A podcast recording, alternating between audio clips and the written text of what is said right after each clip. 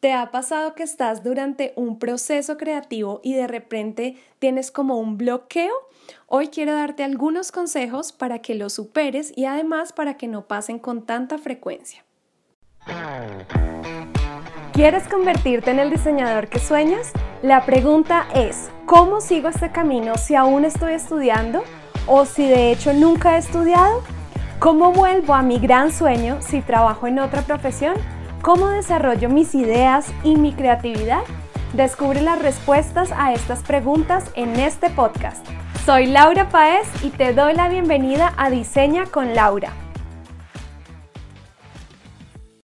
Como diseñadores queremos ser muy creativos, ¿verdad?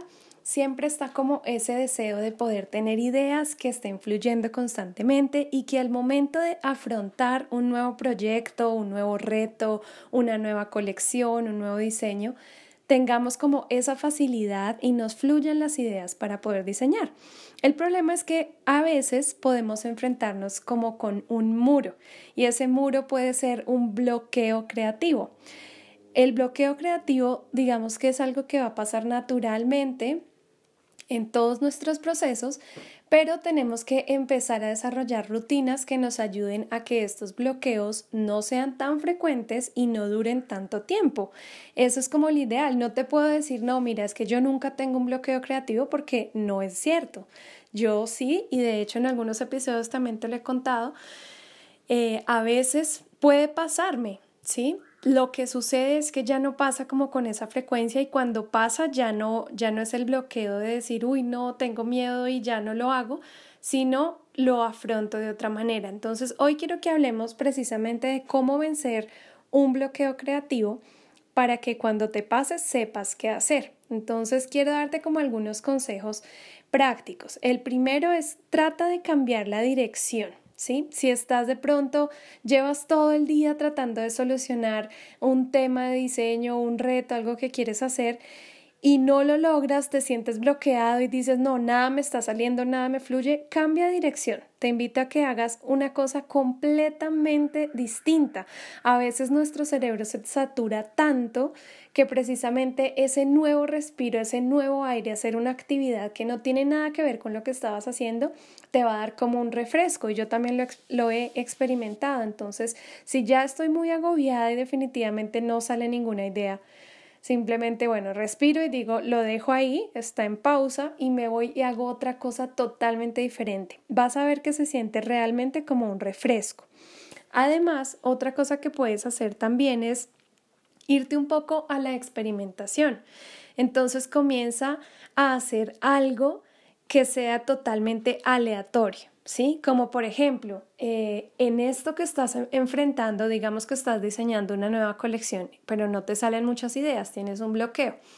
En este nuevo diseño trata de buscar palabras que no se relacionen unas con otras, puede ser que tengan que ver un poco con la colección que estás haciendo y trata de proponer una nueva propuesta eh, con estas dos palabras. Esto es algo, digamos que es un ejercicio, ¿no? Es un ejercicio para estimularnos un poco y la idea es hacerlo aleatoriamente, precisamente como para darle a tu cerebro esa idea de, mira, no te vayas por el camino fácil, más bien trata de solucionar este nuevo reto, ¿sí?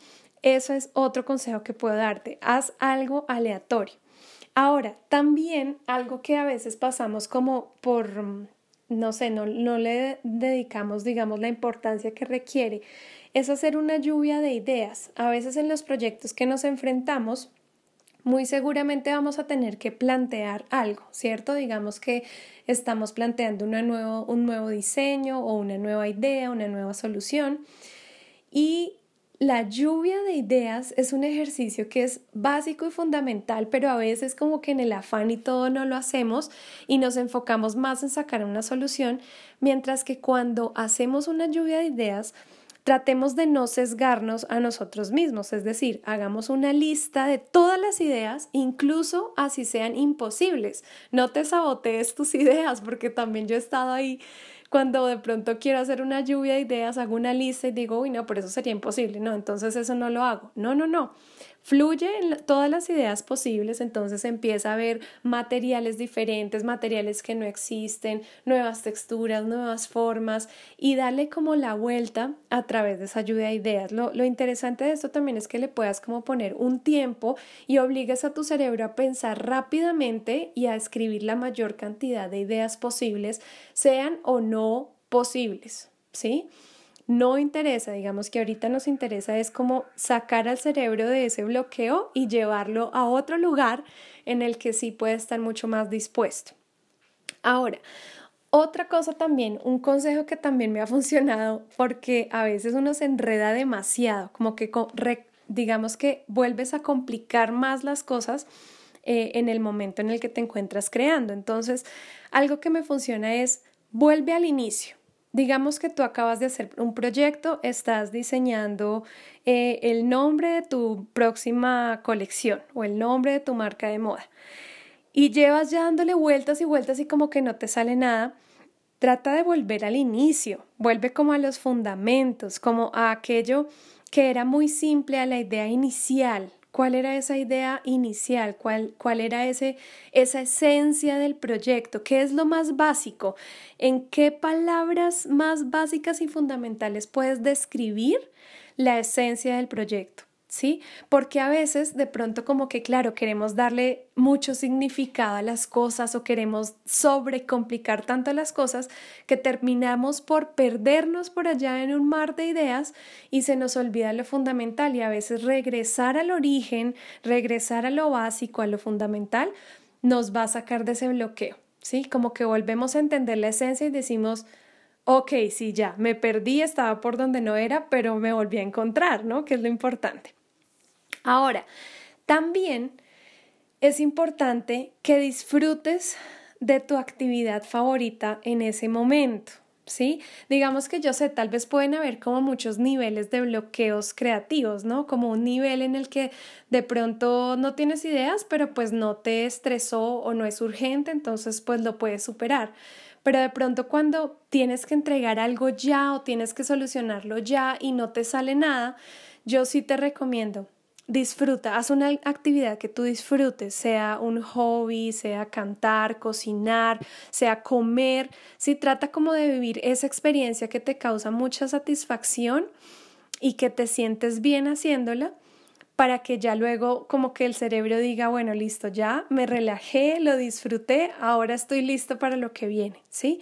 Porque también a veces nos agobiamos demasiado. Yo en lo particular soy una persona como muy exigente y como que tengo siempre metas muy altas y a veces me estreso. Sí, yo tengo que decirlo, a veces lucho como con eso del estrés y como con querer sacar todo, sacarlo ya, pero sacarlo muy bien hecho. Entonces, cuando hay un bloqueo, lo mejor es como, bueno, respiro, me tranquilizo, me voy a disfrutar la mejor cena, la mejor ensalada, el mejor postre, lo que sea. Y tengo como esa opción de empezar nuevamente. ¿Sí? Esa es como la idea. Entonces, espero que estos consejos te ayuden muchísimo. Trata de escribirlos y cada vez que tengas este problema, vuelve a ellos y verás cómo empiezas también a fluir. Recuerda que el bloqueo es parte del proceso, ¿sí? Lo que no nos puede estar pasando es que nos pase todos los días con mucha frecuencia y que cuando nos pase no sepamos qué hacer y nos frustremos. Eso es lo que menos queremos, no queremos llegar ahí. Entonces también Aprovecha estos consejos, pero ya sabes, comienza a desarrollar rutinas creativas, que todos los días te veas creando algo, que todos los días estés como con ojos de observador, ojos de diseñador, adquiriendo inspiración por donde sea que vayas.